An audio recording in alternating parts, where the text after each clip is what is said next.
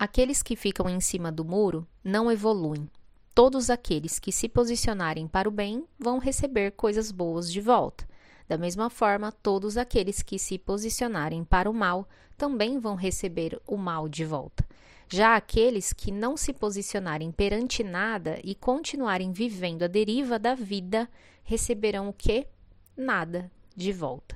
Portanto, a palavra que gera movimento é posicionamento.